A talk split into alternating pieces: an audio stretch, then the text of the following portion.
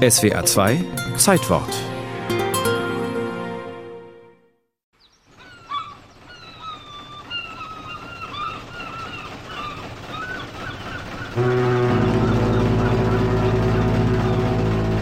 Die 28 Männer scheinen schon zu Beginn ihrer zweijährigen Odyssee vergessen.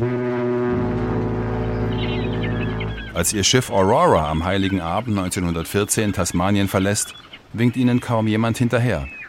Obwohl die Zeit drängt, liegen sie bereits drei Wochen hinter Zeitplan.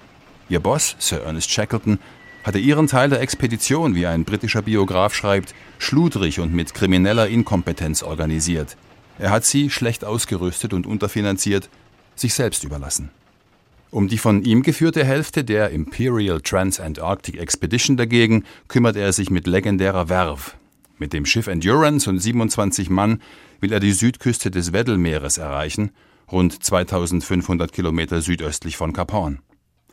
Von dort wollen er und fünf Begleiter zum ersten Mal die Antarktis durchqueren, die großartigste Polarreise, die je unternommen wurde, in seinen Worten, vier Jahre nachdem Amundsen am Südpol stand.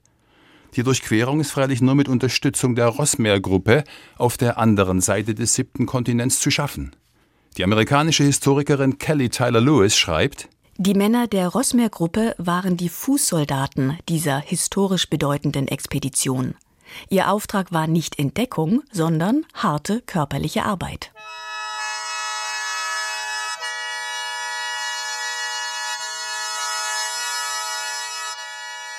Sie sollen auf dem konturlosen, sinnverwirrenden Rossschelfeis lebenswichtige Depots für Shackletons Trupp anlegen. Eine Routineaufgabe ohne besondere Gefahren, wie der Boss meint. Doch ihr erster Versuch mit Schlitten während des kurzen antarktischen Sommers, zwei Tonnen Vorräte über 700 Kilometer Eiswüste zu verteilen, scheitert weitgehend. Männer und Hunde sind untrainiert, nur zwei der von Shackleton ausgewählten Teilnehmer haben überhaupt Antarktiserfahrung.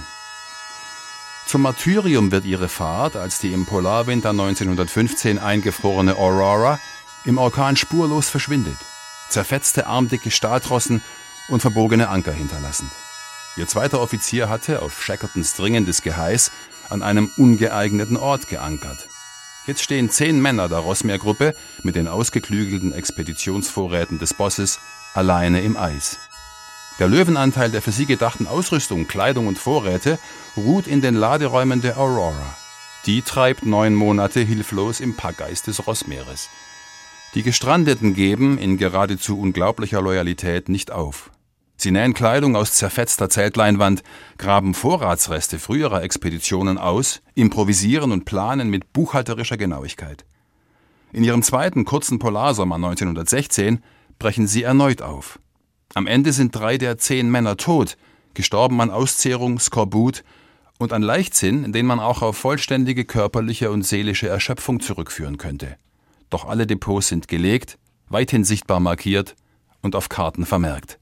Was als die nüchterne Mühsal begonnen hatte, eine bedeutende Expedition zu unterstützen, überstrahlte sie schließlich. Denn die Rossmeer-Gruppe war erfolgreich, Shackleton dagegen war gescheitert. Die Endurance hatte noch nicht einmal an der antarktischen Küste landen können. Sie wurde, gefangen im Packeis des Weddellmeeres, nach Monaten zerdrückt und sank. Shackleton führte seinen Teil der Expedition meisterlich aus diesem Desaster, ohne einen Mann zu verlieren. Dafür wird er kritiklos als Vorbild gefeiert. Die Rossmeer-Gruppe dagegen, deren Überlebende erst viereinhalb Monate später gerettet wurden, bleibt bis heute vergessen. Ihr Schicksal zeigt die Schwächen des Bosses, der, wie alle Manager, auch nur ein Mensch war.